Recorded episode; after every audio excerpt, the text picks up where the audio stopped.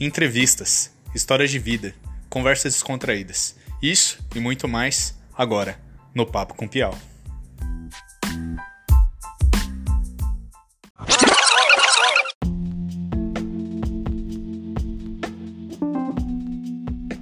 E aí, galera, tudo bem? Aqui é o Pedro Piau. E no Papo com Piau de hoje nós vamos falar com ele, Jonatas Oliveira, o Suavão. E aí, Jonatas, tudo bem, mano? Tudo bem?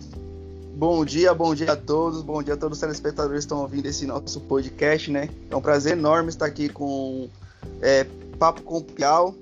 Quero eu tô nervoso hoje, viu? Tô nervoso porque não é sempre que a gente é, dá entrevista assim, ainda mais em podcast. Nesse momento de pandemia é difícil, eu sou mais do olho no olho, então já peço desculpa se acontecer alguma coisa aí fora do normal, mas essa é a realidade. Pode ficar tranquilo, Jonathan. Eu que agradeço você ter vindo aí, ter aceito a proposta para vir gravar com a gente, né? Para todo mundo ouvir aí, ficar feliz e interessado com você, cara. Eu que agradeço, é uma honra, viu? Ótimo, eu que agradeço demais também a oportunidade.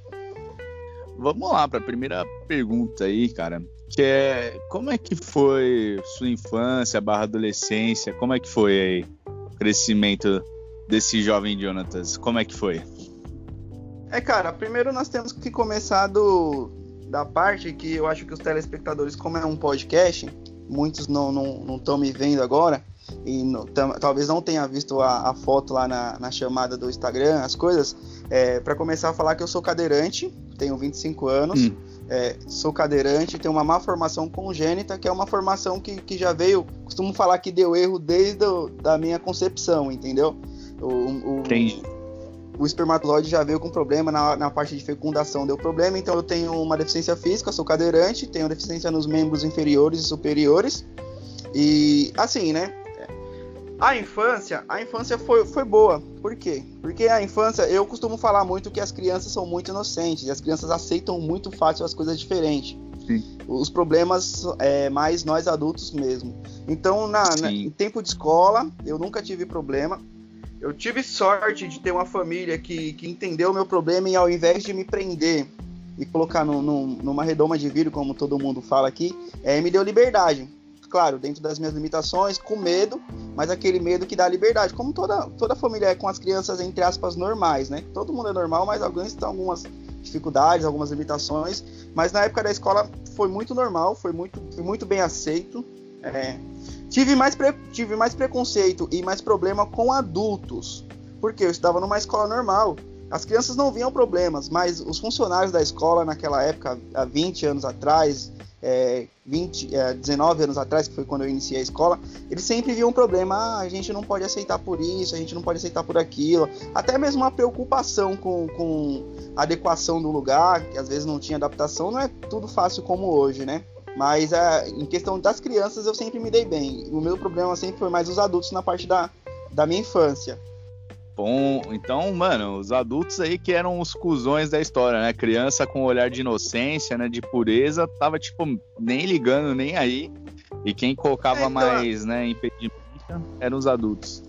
As crianças sempre queriam ajudar, tá, tá perto, então eu estudava numa escola que, que, que não tinha problema nenhum quanto a isso e eu, eu sempre me relacionei muito bem com todos os meus colegas no, no tempo de, de infância mesmo. Eu estudei numa escola, para você ter o, o, noção do problema que era tão grave, que a escola era uma escola normal, uma escola pública, sempre estudei em escola pública. É, e uhum. minha mãe tinha que ficar lá comigo o dia todo. Porque se eu precisasse ir no banheiro, um exemplo, quando é criança você não consegue fazer as coisas. Quando, se eu precisasse ir no banheiro, minha mãe tinha que me levar. Esse era o nosso maior desafio. E ao invés da, da Secretaria de Educação na época, o Estado tentar uma forma de me ajudar, ou tentar algum funcionário da escola mesmo, para que fizesse apenas esse trabalho. Eu nunca precisei de nada. Eu escrevo com a boca, é, nunca precisei de, de nenhum auxílio na, na, parte de estudar, sempre me virei bem. Minha dificuldade era na parte do banheiro. Minha mãe tinha que sair de casa, passar o dia todo comigo na escola para me levar apenas no banheiro. E em nenhum momento a prefeitura era municipal, né, a escola? É, escola municipal na época. Em nenhum momento a prefeitura se predispôs ou treinou nenhum funcionário para isso, então, mano, foi tipo sempre assim? É, então, não, não. Aí com, com a ausência do, do Estado, entre aspas, eu fui mandado para estudar numa escola especial, que é na ACD, né? É, hoje é uma associação de assistência à criança deficiente, que é um hospital de reabilitação, mas na época tinha hospital e tinha escola.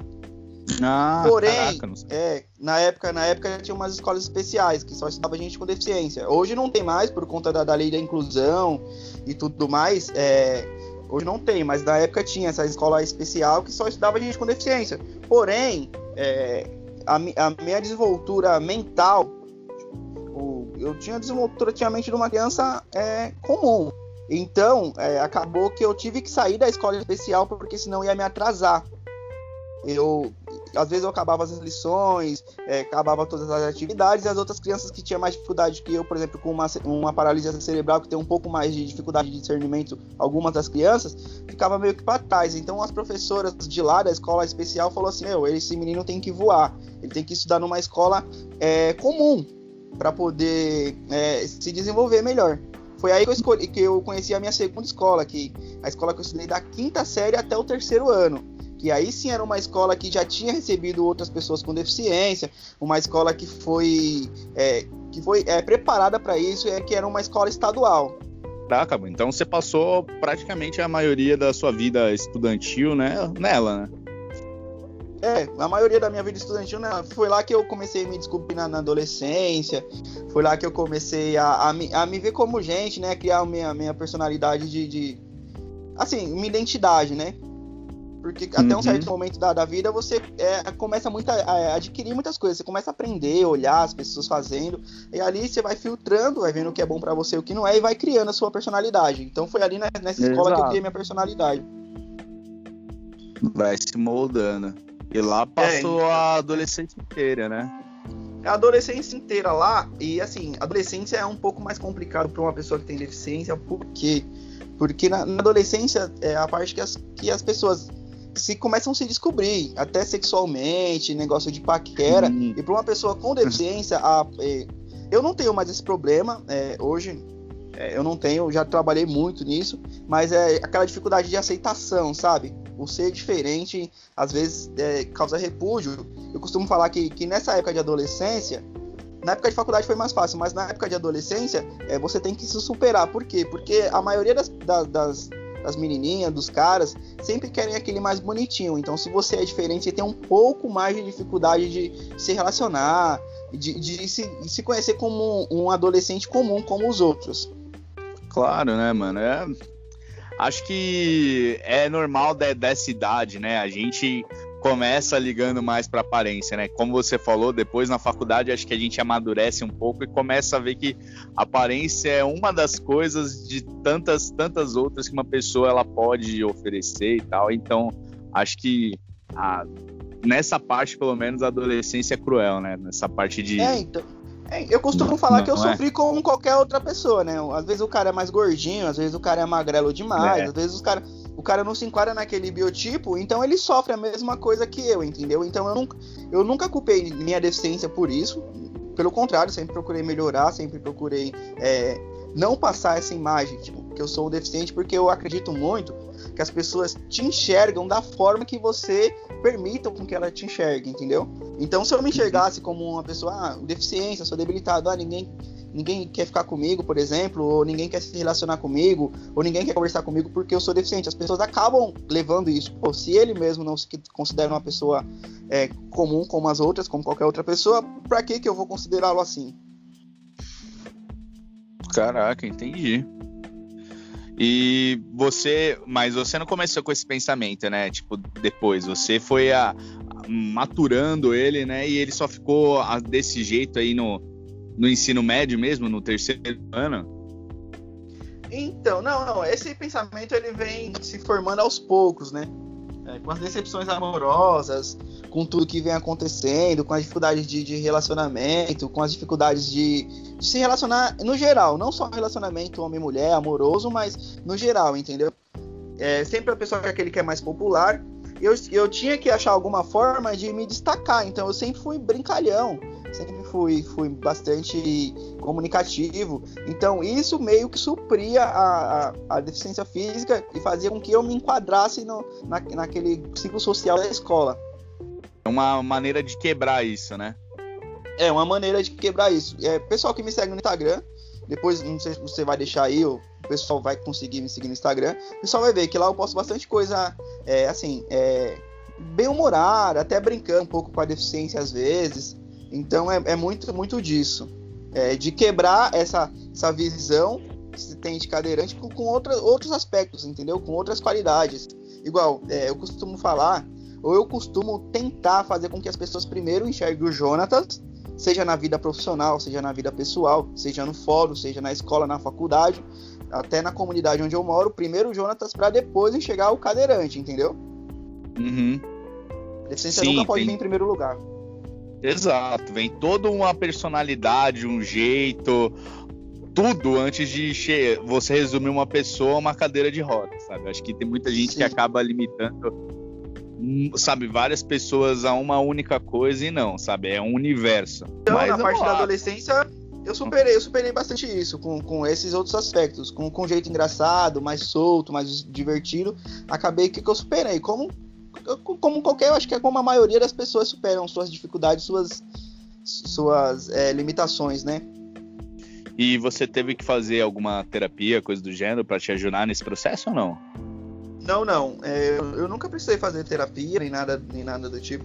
Sempre tive uma família muito bem estruturada, né? Que minha, minha mãe sempre falou assim: Aqui em casa não tem esse negócio de coitadinho, não, viu? Aqui em casa o, o, pau que bate no Chico bate no Francisco. Então, as mesmas coisas, o mesmo tratamento que eu tinha, os meus irmãos também tinham, que não são deficientes, e assim foi criando meio que uma naturalidade, né?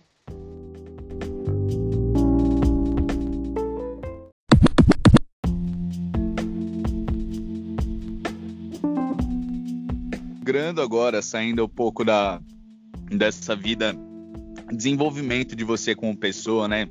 Infância, adolescência. Depois do ensino médio tem a faculdade, né? Tem todo esse novo universo, esse mundo novo que você fica com medo e tal.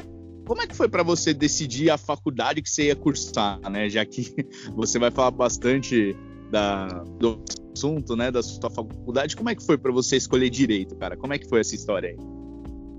Cara, eu sempre fiz escolhas baseados, baseado nas coisas que eu vivo, né? E uhum. eu lembro que muito bem eu fazia tratamento, fazia tratamento de deficiência ali na Santa Casa, né? De misericórdia. Na época a gente não tinha condições. É, minha família sempre foi uma família muito humilde, apesar de tudo, sempre foi uma família muito humilde. E nós íamos de ônibus. E há 20 anos atrás, 22, 25 anos atrás, porque eu tenho 25 anos de idade, mas tipo, não, não fiz tratamento desde o dia que eu nasci é, não tinha tanta acessibilidade como hoje. Hoje tem uns ônibus adaptados, eu consigo pegar um metrô, consigo pegar o ônibus. Então naquela época a gente dependia muito de ajuda de cobrador e motorista. Eu percebia que as pessoas tinham aquele meio que preconceito comigo, com a minha mãe, sabe? Pô, já vai atrasar a viagem, mano do céu.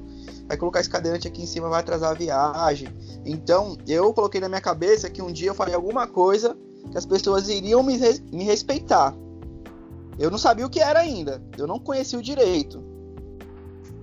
Então, é, eu sabia que eu ia fazer alguma coisa que eu ia, sei lá, não sabia o que era, mas eu sabia que um dia as pessoas iam me respeitar. E eu falei isso pra minha mãe. Até que um dia é, eu tive um problema com o meu benefício. Antigamente eu tinha um benefício do LOAS, né?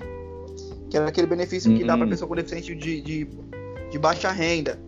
E acabou que a gente já passava dificuldades e tal, e acabou que o governo cortou meu benefício na época.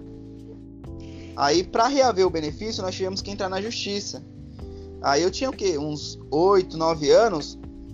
Minha mãe me levou no, no, dia da audiência. E quando eu vi na audiência, todo mundo ali de terno e gravata, o juiz no lugar dele sentado, o advogado sentado, todo mundo sendo bem respeitado e bem requisitado, eu falei, cara, eu acho que eu consigo fazer isso, porque eu pensava, se eu for um dia pensar fazer uma faculdade de engenharia, por exemplo, tem algumas obras que na verdade, as maiorias das obras, quando estão em andamento, não tem elevador. Não tem como eu subir lá. Se eu for fazer uhum. outro tipo de profissão também, não me coloque em pé de igualdade com as outras pessoas. Eu pensei, aqui eu só vou precisar usar a mente. Então aqui, com nove anos, eu já tinha esse pensamento de aqui eu vou eu vou entrar com pé de igualdade com as pessoas. Então eu, eu, eu, posso pegar o meu adversário, entre aspas, meu companheiro de trabalho, e bater de frente a frente com ele em pé de igualdade. Não vai ter é, desfalque nem para mim nem para ele. Então foi assim que eu escolhi minha faculdade. Caraca, que da hora. Você pensou então como se fosse um jogo de xadrez, cara, que você vai derrotar, entre aspas, né, que a gente sempre falou, seu companheiro de profissão na mente, né? Um jogo muito mais mental, aliás, somente mental, né? Que você tem que construir todo o seu argumento do que algo físico. Então acho que foi uma coisa que, meu, com nove anos você percebeu e colocou isso dentro da sua cabeça, que é muito legal, cara. E que foda. É, então. Aí de, desde criança o pessoal meus irmãos sempre comentou, comentou, falou, pô, mano, você colocou esse negócio na cabeça e realmente deu certo. Hoje você é formado, faz pós-graduação, é, faz audiências por aí. Então, é, é, foi bem isso mesmo. Eu, eu, procurei algo que me colocasse em pé de igualdade com as outras pessoas, que eu pudesse, é, entre aspas, disputar ou ali trabalhar e que ninguém me visse como um, um, coitadinho ou um cara, sabe? Coitado dele. Não, hoje é, eu tô conquistando ainda, sou recém-formado, mas eu tô conquistando meu espaço. Mas hoje, é, graças a Deus, eu tenho muito respeito dos meus colegas de profissão, tenho muito, muito carinho também por todos e sou muito bem aceito e visto como igual. Pô, cara, que legal ter todo esse respeito e reconhecimento, né?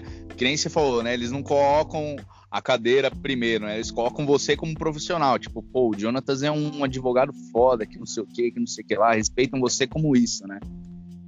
Sim, sim, sim. É, me respeitam como profissional hoje. Hoje em dia é assim, né? Mas tem um ou outro que acontece com todo mundo, que meio que olha torto às vezes, que faz uma coisa ou outra, mas é, é relevante, sabe? É irrelevante para mim. Para mim não faz diferença.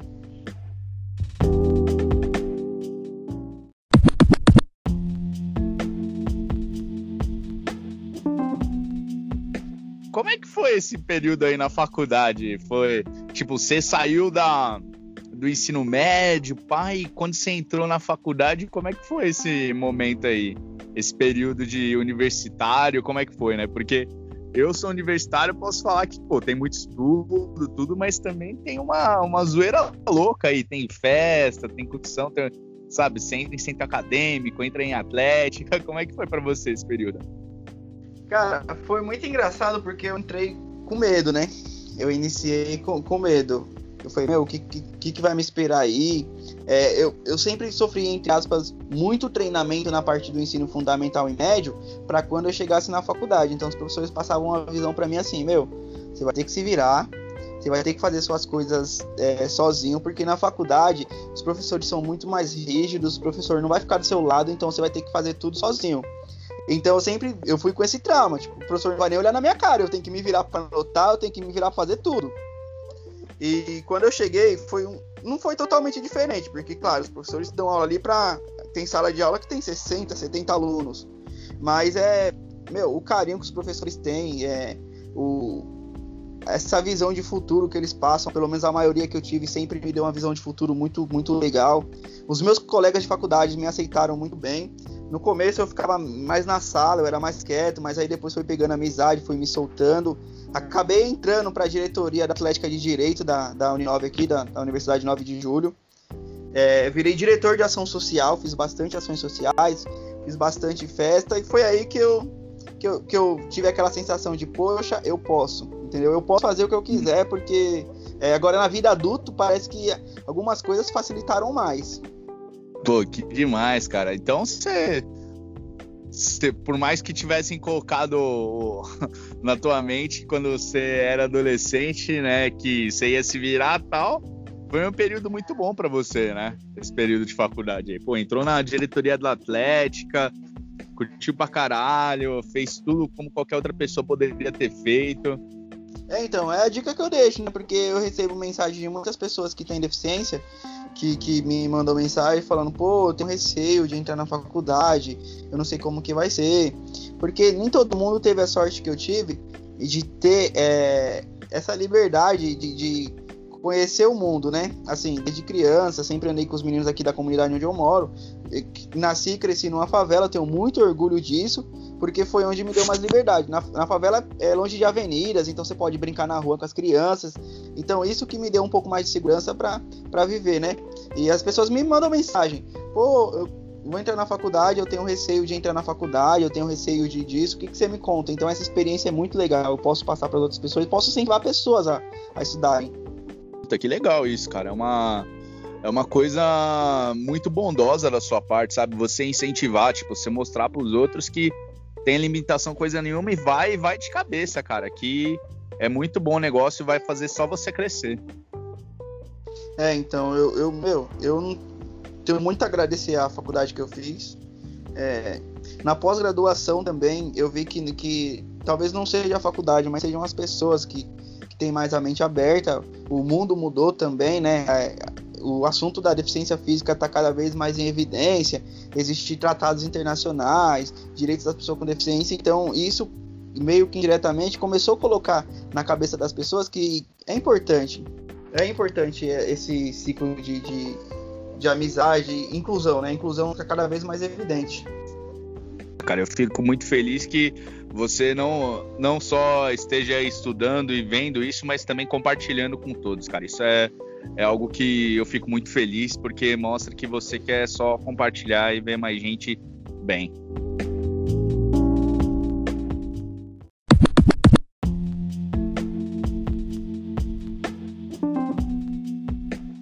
Então, mano, você entra na faculdade e tal, e com elas você tem os primeiros empregos, né? Estágio e tal. Como é que foi o seu primeiro emprego, seu primeiro estágio? Como é que foi nesse momento aí você sair um pouquinho, né?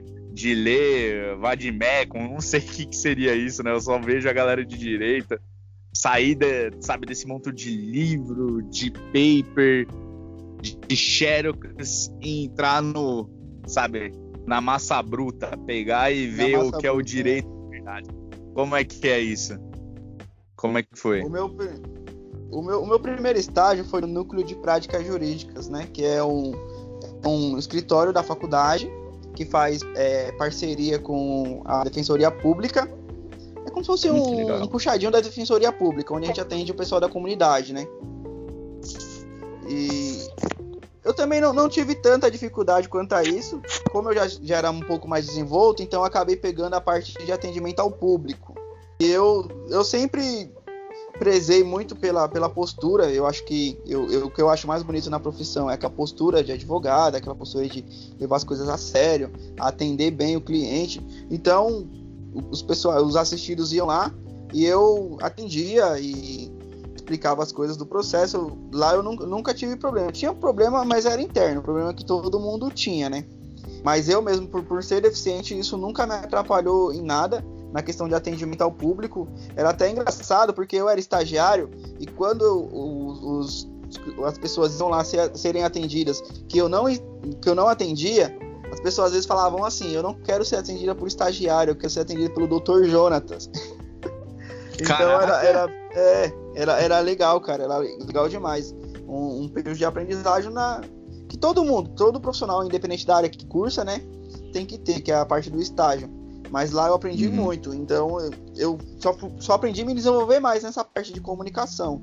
A parte de, de falar bem, de, de me comunicar, eu, eu aprendi a me desenvolver mais.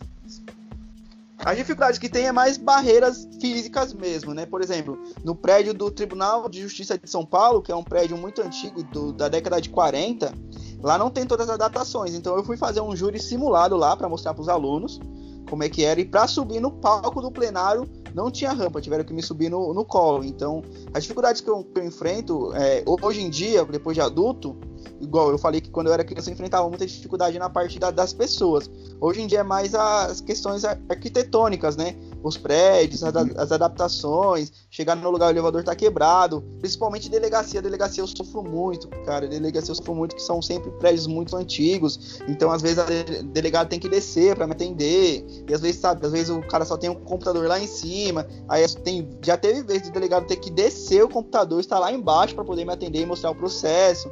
Cara, é complicado essa parte. Pô, eu imagino, cara. Ainda mais que, que, como você falou, né? São prédios antigos, né? Então muitos deles não têm essa estrutura pronta para receber, né? Então eles têm que ir adaptando e às vezes eles, né, só não adaptam e, tipo, entre aspas, você que se vire, né? Mas você conseguiu ajudar bastante gente, pelo jeito, né? Pô, a galera gostava bastante de você, isso ajudou bastante no seu desenvolvimento ainda mais, né? Com esse negócio de lidar com o público. Eu fico feliz com isso, né? Pô, que da hora, é. deve ter sido muito bom. só era ruim porque era perto da minha casa, onde eu trabalhava. Então, às vezes a pessoa me via na feira, perguntava do processo, me via na rua, doutor, tudo bem? Meu processo lá, cara, deu errado. Essa era a Já parte engraçada. É. Ai, Mas, mas em relação a relacionamento, tudo tranquilo. A parte arquitetônica mesmo que hoje é o tabu. Porque a, a- a- não sei se, se você sabe, mas pra, até uma informação para quem sabe aí, a, a lei de a lei de deficiente que, que fala sobre acessibilidade, que fala sobre preferência, é uma lei de 2000.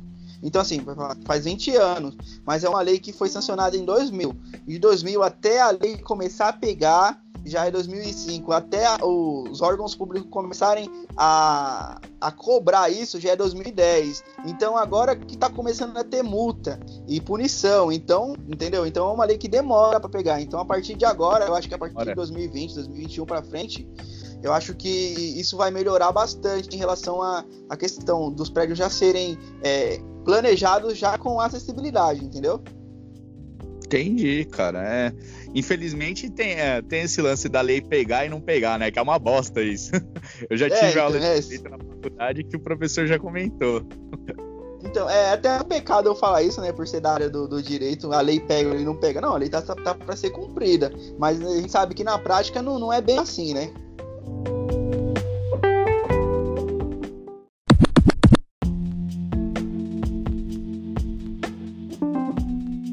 Cara, eh, pergunta surpresa agora, viu, Jonathan? Perguntar pra você, Diga. o que, que você acha desse lance de... Eu queria saber como você entende e como a comunidade do direito entende. De quem é bacharel em direito ser chamado de doutor, mano. O que, que você acha disso? Cara, eu costumo falar que se pagar meus honorários pode me chamar até de neném, entendeu? eu, eu costumo falar isso. Mas é, é, é coisa de costumes mesmo, né? Na verdade, a, a- a- nomenclatura de doutor, é, pro, pros formados em direito, vem de uma lei. Cara, você me pegou de surpresa mesmo, você nem mandou essa pergunta na pauta, porque senão eu pesquisaria a lei e te mandaria. Mas é uma, é uma lei que, que é assinada pelo, pela princesa Isabel, se eu não me engano. Acho que é na década de 20 essa lei. Será que não era por causa do Dom Pedro lá atrás? Porque o, a, lenda, a lenda que eu sei é que o Dom Pedro sancionou uma lei lá que ah, médico, advogado e acho que mais outra profissão tem que pode ter essa denominação só por fazer a faculdade de doutor. É, então. É, eu, eu, eu não me apego muito a títulos, né?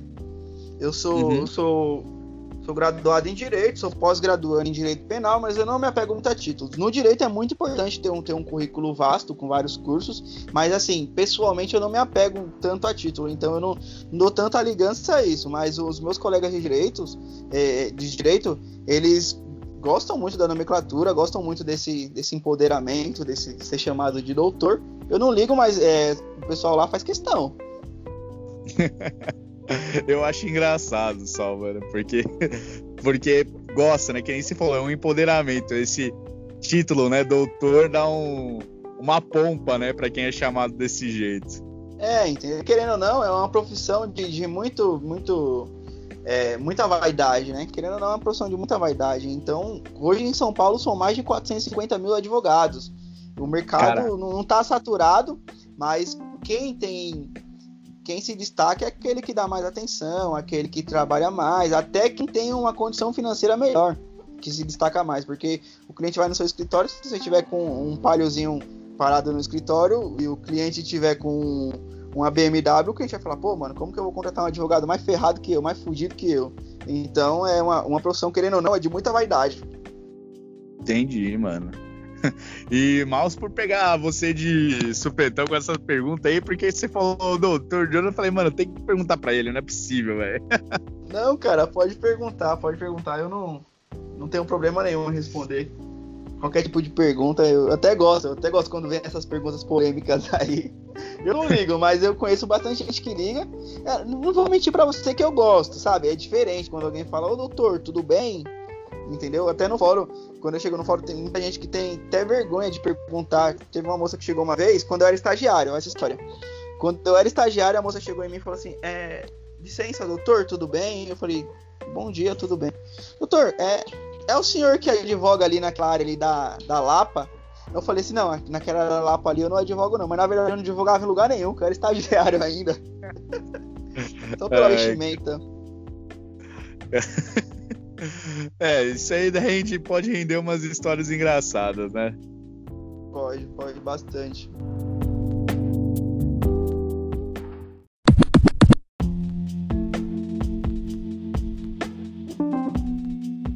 Mas vamos lá, cara. Você citou aí que tá fazendo a pós, né? E pós em direito penal, mas qual era do direito que você escolheu? É direito penal mesmo? Então, eu, eu gosto muito da área de direito penal. Hoje, como eu estou em começo de carreira, então a gente faz algumas coisas da área de civil, área trabalhista, mas o que eu mais gosto, o que eu mais me identifico é a área do penal, né? Eu gosto muito daquela da parte do, do tribunal do júri, né? Eu gosto muito daquela parte de, uhum. de falar, porque é, como eu venho treinando há muito tempo e me identificando na, na parte de, de, falar em público, então eu acho que eu sou muito melhor naquela parte de, de persuasão, de conversar mesmo, de falar com, com jurados, com o público, fazer todo aquele teatro, entre aspas. Entendi, mano. Pô, que, que da hora. Isso aí já pula para a próxima pergunta, que é se você é. já teve algum caso engraçado que rolou em assembleia plenária e só um parênteses aqui que eu vou contar, mano, que eu, quando fui jurado, eu achei muito engraçado, cara, porque, que nem você falou, é um teatrão, tá ligado? É um teatrão, são performances, reais performances, tanto do, do advogado de defesa quanto do. Como que é o nome do cara que fica lá do lado do juiz? Esqueci do promotor. Até, do promotor. promotor. Exato, do promotor. Então, são essas performances aí, se, tipo, no começo você acha que vai ser tudo bonitinho, tá ligado? Um fazendo a sua tese, e outro fazendo a antítese e tal, que não sei o que, a réplica das réplica. E, mano, no começo é. você acha que é suave. Um tá falando aí, beleza. Aí o outro começa a falar, o um já começa a atrapalhar no meio. Você fala, mano, é, que vai ser? É tudo uma estratégia de, de tirar a concentração do outro. É, mano, os caras são tipo mó. Sei lá, mano. É, mano, é real. Eu juro que eu me senti real naqueles teatros participativos. Você fica no meio da peça. Eu me senti nesse, é, então... nesse momento, cara. Mas é engraçado aí, porque ah, às, vezes, às vezes a gente costuma falar pros jurados, é. Se fosse você, faria isso. E eu não sei, eu nunca fui jurado, mas eu acho que você se sente naquela, tipo, vontade de responder, mas você fala, não, não posso responder, não posso nem balançar a cabeça. Não, não é meio estranho alguém falar com você e você olhar pra pessoa e não poder responder? Porra. Eu fico com vontade de rir, mano, mas eu não posso. Então, é. Tem uma coisa engraçada que, meu Deus, eu vou contar aqui exclusividade. Papo com Piau. Eu nunca contei isso em lugar nenhum. E olha que eu já dei entrevista até na Assembleia Legislativa e nunca contei isso. É, Caralho. É, exclusividade aqui. Quem não ouviu aqui não vai ouvir em lugar nenhum essa história, que eu não vou contar também mais, não, viu? Isso aqui eu me senti à vontade para contar. Toda vez que, que termina a audiência, você sabe muito bem, as pessoas também é bom para elas saberem, toda vez que termina uma audiência, a gente tem que fazer a leitura da sentença. E na, antes da leitura da sentença, tem, um, tem uma frase que é obrigação, né? Na verdade, está na lei que a, a, leitura da sentença tem que ser feita com as pessoas em pé. E o juiz fala assim: peço para que todos fiquem em pé para a leitura da sentença. E toda vez eu tenho um costume de pensar na minha cabeça: porra, aí você vai me fuder, velho. Quer que eu fique em pé? Vai me fuder, mano. Cara, aí me fode, né? Em pé não.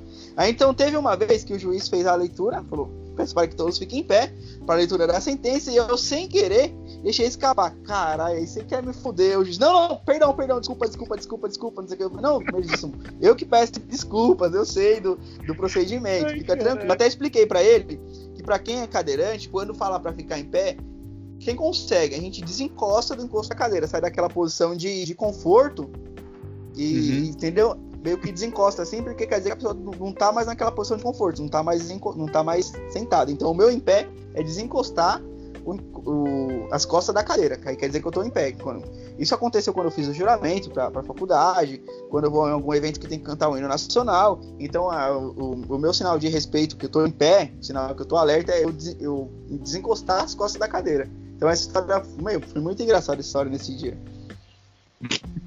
e o juiz pedindo desculpa deve ter sido na hora. De...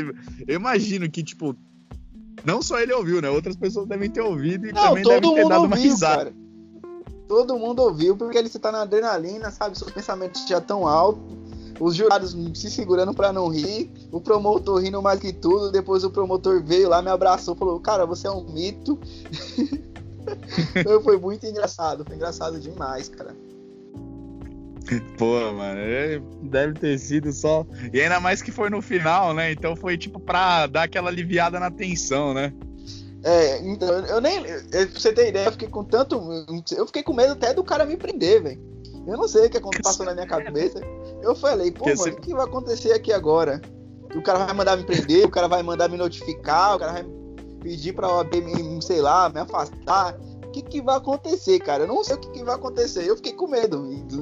Aí eu fiquei com trauma. Desse dia pra cá, eu... mas eu ainda, toda audiência tem esse costume. Peço para que todos fiquem em pé eu penso, porra, mas tá me fudendo. Ai, caraca. E já rolou de ter algum possível quebra-pau, coisa assim ou não?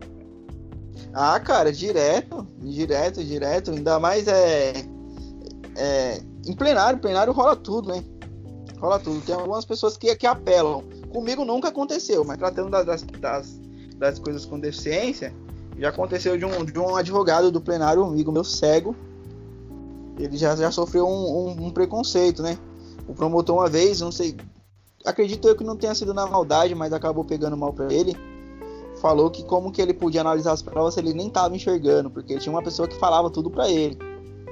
Nossa, que cuzão, mano. É, cara, é, entendeu? Aí aconteceu esse problema aí uma vez. Comigo, graças a Deus, nunca aconteceu nada.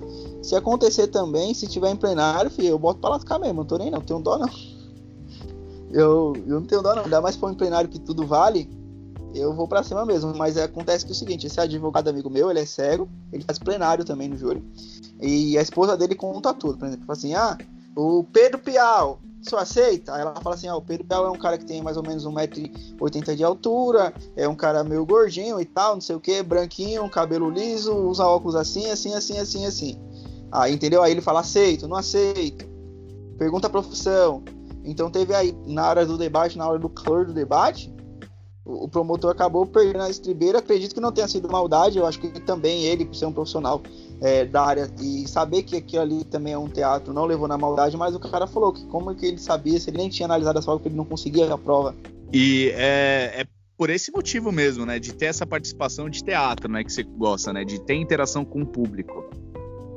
É, então tem, tem muitas vezes que a gente tem que olhar é, as faces das pessoas, se tá, com, se tá convencendo ou não tá. As pessoas acabam entregando. Você falou para mim que já foi jurado, né? Sim. já fui jurado duas vezes no Fórum da Barra Funda, cara. Então, você, você já foi jurado, então você sabe que, que lá eles é, proíbem totalmente a comunicação, essas coisas assim. Mas não tem jeito, acaba escapando alguma coisinha ou outra, uma levantadinha de sobrancelha, um sorriso em canto de boca. Então eu gosto muito dessa, aquela questão mesmo que nós falamos do, do xadrez, eu gosto muito dessas estratégias. De olhar pra pessoa e tentar uhum. cobrir se eu tô agradando, se eu não tô, se eu tô convencendo, se eu não tô, se eu tenho que mudar, se eu tenho que bater naquela mesma tecla. É, mas foi, foi muito infeliz, né? Por mais que não deve ter sido, né? Não sei, na maldade, mas puta que infelicidade de fala, né? É, entendeu? Isso aí é coisa que todos nós passamos alguma vez na vida, né? Por infelicidade de fala, às vezes é, tem que ter humildade de reconhecer o erro lá, pedir desculpa. É, pode, algumas coisas podem gerar um, um problema muito maior, porque se esse, por exemplo, esse esse promotor fosse denunciado na Escola Superior de Magistratura, da promotoria do, do, Ministério Público, poderia levar uma suspensão, seis meses, um ano, até ser afastado do cargo ou ser expulso da corporação da, da entidade, mas, cara, complicado, complicado mesmo.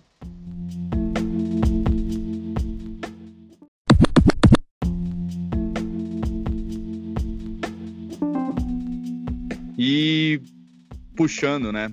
Trazendo esse lance aí de preconceito. Então eu queria saber, você, infelizmente, né, você já deve ter sofrido, mas eu vou perguntar para você, você já sofreu algum preconceito na vida, assim, ou dentro da profissão? Se você já acabou sofrendo com isso? Cara, sempre sofre aquele preconceito indireto, né? Aquele preconceito que, assim, assim, é, eu já tô meio que blindado. Tanto é quando as pessoas andam comigo, as pessoas percebem. Algumas pessoas, um exemplo, nós nunca, nós nunca nos vemos pessoalmente, mas vai que um dia a gente vai para um rolê, um shopping almoçar. Ah, vamos marcar uma reunião aqui para discutir como que foi o programa, vamos almoçar no shopping. Então as pessoas que estão em volta, elas sempre têm aquele olhar curioso, sempre olham muito para mim. Eu, depois de um, de um certa idade, eu fiquei meio que blindado. Para mim ali já, já é natural. Eu não, não consigo enxergar mais isso. Mas é, eu costumo muito. É, as pessoas que estão comigo costumam muito comentar sobre isso. Pô, caraca, aquele fulano tá olhando muito para você. Aquele ciclano tá olhando muito para você. Ainda mais quando você sai com alguém, por exemplo, de namorada. Você sai com a namorada, cara, todo mundo fica, caraca, mano, como esse moleque conseguiu pegar essa mina, essa mina folgada, entendeu? E uhum. se, você tá com uma menina que é bonita. Então todo mundo fala, caraca, o cadeirante, será que ele tem dinheiro? Será que ela, é, que ela é invejosa, que ela é interesseira? Então todo mundo olha muito, muito, muito mesmo.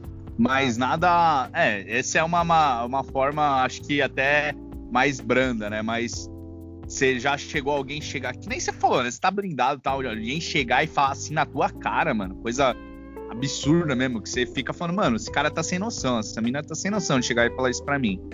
Não, cara, assim, na cara, assim, pra falar na cara, não. Já sofri algumas atitudes. É... Já, já sofri algumas atitudes, mas assim, na cara, na cara. Aconteceu comigo assim. Ah, lembrei de uma história, cara, tá vendo? É você perguntar que eu lembrei. Não, não foi exatamente comigo, mas tinha uma vizinha nossa, aqui de casa, que quando eu tinha aqui uns 7 anos, por aí, ela falava pra minha mãe, pô, esse menino já aprendeu a ler e escrever, ele não vai conseguir trabalhar nunca, por que você não tira ele da escola? Então, eu, assim, eu pra mim nunca falaram, mas minha mãe já sofreu esse preconceito, entendeu? Por mim. Uhum. Então as pessoas, é, né, é, a, a, vizinha aqui pensou que, tipo, que eu nunca ia trabalhar na vida, que eu nunca ia ser ninguém. Então ela falou pra minha mãe, pô, você se esforça direto para levar ele pra médico, pra escola de ônibus. Meu, eu tirei esse moleque da escola e nunca vai conseguir trabalhar. Já aprendeu a ler e escrever, já tá bom. É, duvidando da capacidade real, assim, totalmente. É, entendeu? É, de você fazer qualquer coisa. É, então, pelo que eu me lembro de, de, de história de preconceito, assim, escancarado, foi essa, né? Mas assim, diretamente para mim, nunca chegaram e falaram, pô, você não vai conseguir por causa disso, de aquilo. Não, não, eu nunca, nunca. Talvez eu tenha sido uma pessoa muito sortuda na vida, né? Sempre fui rodeado de pessoas que, que me entenderam, ou pelo menos que procuraram me entender. Ou que se não gostassem, ou que é, se afastavam. Entendeu? Se afastavam. Sim. Acho que a questão do preconceito é a questão do preconceito mesmo. Muita gente fala, pô, meu, eu conhecia, eu achava que cadeirante era uma pessoa triste, ficava no canto, largado, desolado. Você aí não, pô, você, você estuda, você trabalha, você namora, você faz tudo que, que qualquer pessoa faz. Então, tô, depois que eu te conheci, eu tive totalmente uma, uma visão totalmente diferente do que é um cadeirante. Pô, que da hora, né? Você mudar a visão de tantas pessoas assim, que nem se falou, né? Que é uma, de certa forma, ignorância, né? Uma falta de conhecimento da vida das pessoas que são cadeirantes de achar que elas não podem fazer qualquer outra coisa que as outras pessoas possam fazer. É, cara, então isso todo mundo tem um pouco, sabe? Mas é buscar conhecer, o conhecer de verdade que, que, que muda a visão das pessoas, né? Por exemplo, eu vou, eu vou falar de mim. Eu já tive um preconceito, não discriminação, é diferente. Discriminar depois que você já sabe como funciona e, e você, mesmo assim, não, não, aceita, não entende, não respeita. Mas eu já tive um, um preconceito, eu não sabia como funcionava, achava com uma pessoa que é cega entendeu? Eu ficava, caraca, velho, como que o cara consegue fazer as coisas sem enxergar?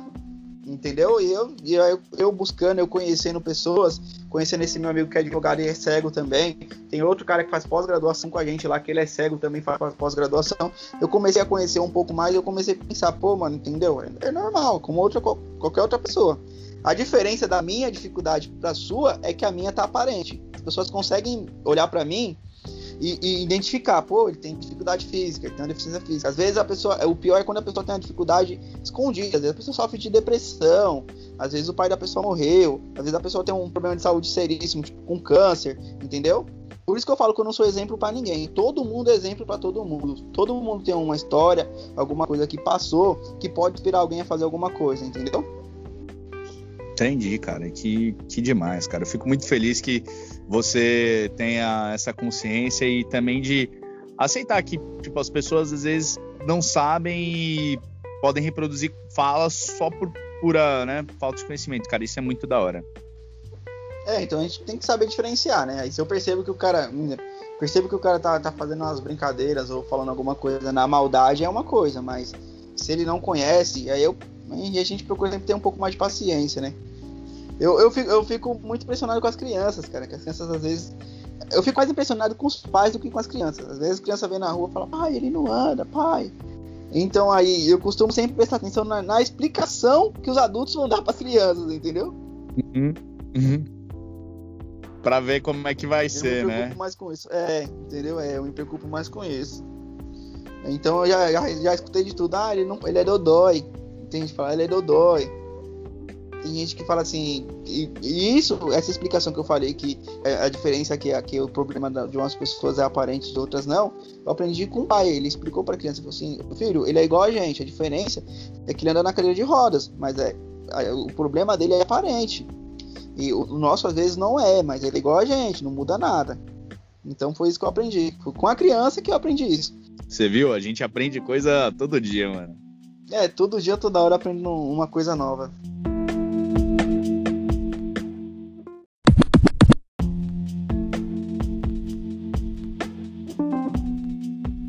Pergunta aí que acho que tem a- a muito a ver com o momento que a gente está vivendo, né? Como é que é a profissão advogado no meio da pandemia? Como é que, se, que tá o negócio? É só por videochamada? Como que é agora isso? Cara, é, assim, nós passamos um período muito difícil. Do dia, do dia 13 de março até o dia 30 de junho, parou tudo. Então os processos ficaram parados, novos processos às vezes não entravam. Você podia protocolar, mas demorava para sair, porque tava todo mundo em casa ainda em pânico, sem saber o que, que fazer. É, agora, as audiências já estão sendo por videochamada. Plenário, aí em São Paulo não tem. Tentaram fazer é, júri por videochamada em Minas Gerais, não deu certo. Então, mas a audiência normal de instrução e julgamento tá dando certo, videochamada. Mas a partir desse mês já estão marcando audiências presenciais. Acho que dia 29 do, do 9 agora já tem uma presencial no fórum. Presencial, caraca, mano. Mas claro, com É, todos os EPIs. É, Ah, é, tu, tudo.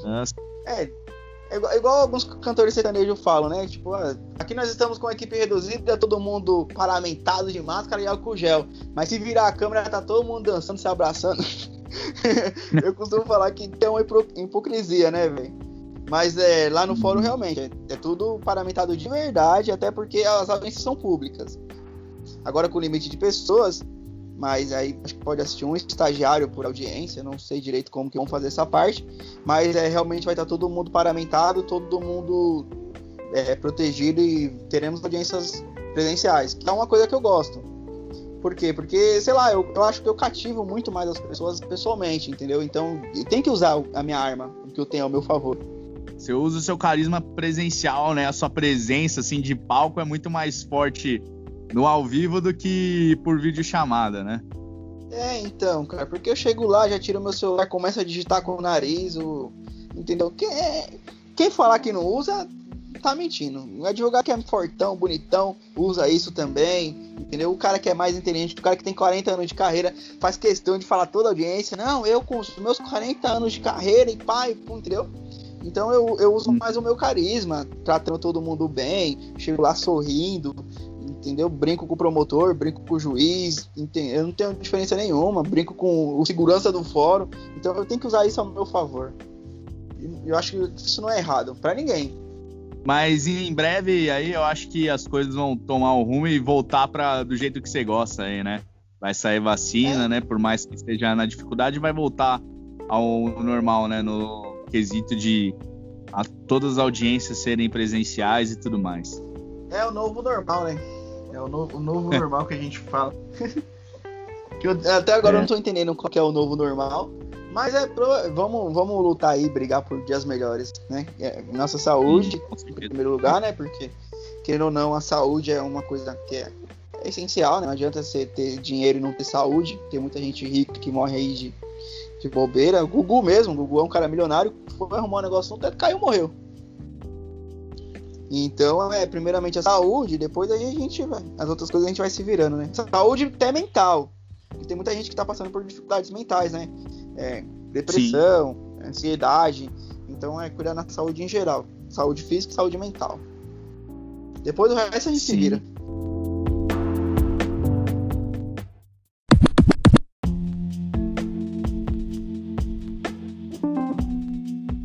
E agora, cara, para a última pergunta aí. Qual que é o futuro do Jonas? O que, que você espera aí para os próximos anos? Além da pós aí que você já está fazendo, o que, que você espera e aguarda, né? Quais vão ser seus planos? Cara, é, assim, eu sou muito de, de, ver as oportunidades passando e agarrar, entendeu? Eu não faço tanto planejamento para o futuro. Eu sei que eu quero estudar isso, isso e isso, mas planejamento mesmo, eu vou trabalhar com aquilo, eu não faço. Eu sempre tive vontade de atuar na, na promotoria do, do, tribunal do júri, ser um promotor, é, ser uma pessoa que, que faz lá a parte do tribunal do júri, mas concursada, com um pouco mais de estabilidade, fazer o que eu gosto do outro lado, né? que hoje a gente faz a parte da advocacia, da defesa, mas fazer o que eu gosto do outro lado, na parte da promotoria. Pela estabilidade financeira, estabilidade de carreira, mas é, eu sempre quero atuar mais ou menos nessa área. Ou de um lado ou de outro, eu sempre quero estar atuando no júri. É, parece que você gosta bastante, né, de estar tá lidando com essas pessoas lá, né? Acho que é, esse é vai paixão, ser né? meio que um norte para você. É, então, é, é paixão. Desde o primeiro dia que eu fui, eu me apaixonei, eu falei, ah, meu, é isso que eu quero fazer pra minha vida. Não tem sempre, porque ainda bem, né? Porque o júri só, só julga é, casos dolosos contra a vida, então tem, às vezes a gente consegue fazer o quê? Um por semestre, mas quando você vai fazer um júri, você tem que fechar o escritório 15 dias e estudar ali, ó, 15 dias só pra uma audiência. Parar, você tem que parar toda a sua vida, passar até casos para outros advogados para estudar para aquele caso. Pô, eu já vi, eu já vi o, como que é o nome daquela chaproca de papel lá? É o processo inteiro aquilo? É, aquilo é o processo inteiro, aquilo é o, os autos, né? Que chamam os autos. Os autos, os autos mano. Processo. Ali é desde o. Da, ali é desde do, do, do, dia que o cara foi preso, por exemplo, desde o dia que foi feito o boletim de ocorrência. Ali tem é, questão de ML. Se, se a vítima estiver morta, tem questão da, das fotos da vítima, entendeu? Até o dia da audiência. Então, às vezes, esses processos duram um, dois, três, quatro, cinco, dez anos. E vai juntando papel, vai juntando papel. Então a gente tem que ter tudo aí na cabeça. Mano, quando eu fui no júri, eu acho que foi o promotor, ele soltou esse processo lá pra gente ver. Mano, parecia uma enciclopédia, assim, enorme, cara. E tinha, era isso aí mesmo que você falou. É foto do corpo, é registro da cena do crime, todas essas coisas, cara, é muito grande. E tem umas coisas pesadas, viu, mano? Eu confesso tem, que na hora que eu vi o corpo lá, eu fiquei em choque, velho. É, tem muita coisa, muita coisa pesada ali. Ali é tudo. A história toda do, do crime até ali, né? Então ali a gente vai pegando partes para criar é, estratégias de defesa e tem que montar ali. Tem, você tem uma hora e meia para falar no começo, depois você tem mais meia hora de, de, de réplica e por aí vai. Aí você tem muita testemunha, o júri dura às vezes dois dias, três dias. Você não foi nenhum que teve que dormir lá, não, né? Não. Nenhum. Então você teve sorte. Porque tem júri que dura dois dias. Aí o, pessoal, o jurado dorme lá, no quartinho que eles têm lá, na cama que eles têm lá, e fica incomunicável, você não pode usar o celular. É, então, aí você dorme lá e no outro dia começa meio-dia de novo. O que eu fui, acho que começou a uma meio-dia por aí, que nem você falou. E, cara, a gente saiu de lá, era às 7 horas, por aí. Acho que era é. 6, 7 horas, bastante tempo. É, eu já fiz que começa meio-dia e acaba 11 e meia da noite. E, porque, assim, às vezes o juiz quer terminar. O juiz às vezes fala assim, ah, pra vir amanhã pra ouvir cada advogado meia hora ou uma hora, não vale a pena trazer todo mundo de volta, né? Ou, ou manter todos os jurados aqui. Então vamos terminar? Vamos. Tem deles que acabam uma hora da manhã. Você é louco. É, cara, tem, tem bastante complicado.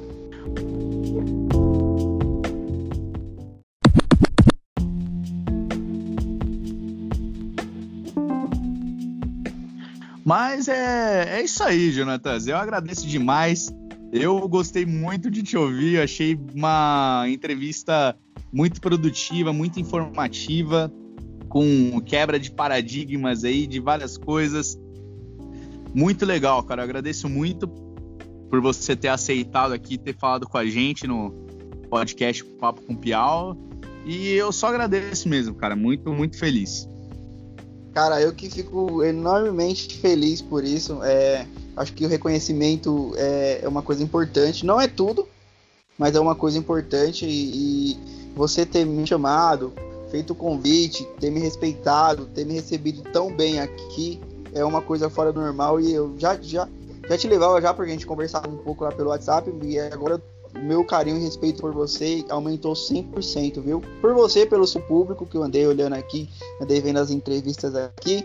Então, o meu respeito, o meu carinho por todos que estão ouvindo, por você principalmente, aumentou 100%. Eu tô muito feliz mesmo, muito lisonjeado e muito orgulhoso do, do seu trabalho e do, do seu programa, viu?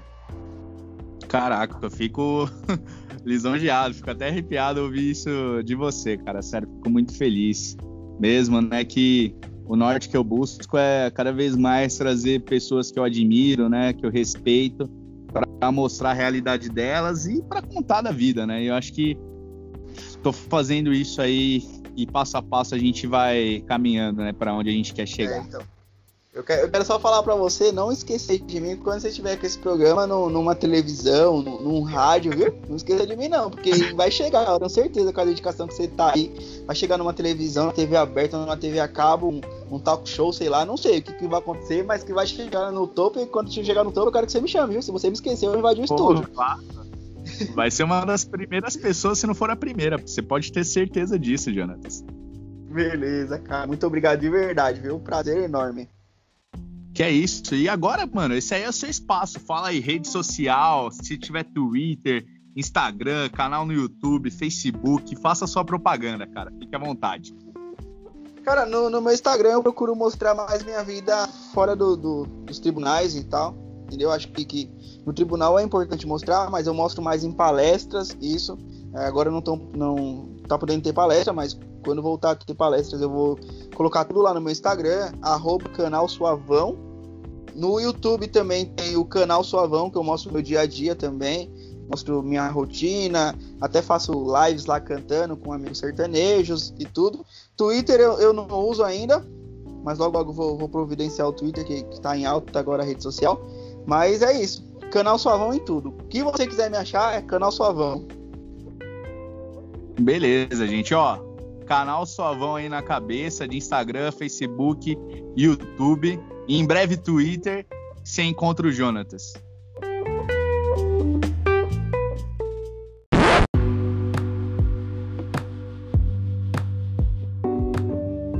Bom, é isso aí, galera. Esse foi o papo de hoje. E se vocês tiverem sugestão de alguma pessoa que eu possa entrevistar, manda lá no meu e-mail, é larutiapiau.com, sendo Larutia L-A-R-U-C-C-I-A e Piau, P-I-A-U. Ah, e também lembra de sempre colocar no assunto do e-mail Papo com Piau, só para me organizar melhor, beleza? E segue a gente lá nas redes sociais. A gente está no Instagram como Papo com Piau, tudo junto. Segue a gente, pode mandar direct que eu vou te responder. E a gente também tá no Facebook, com página de mesmo nome, Papo com Piau. Curte lá, eu vou postar várias novidades e pode mandar mensagem. Então, é isso. Muito obrigado e a gente se vê no próximo episódio.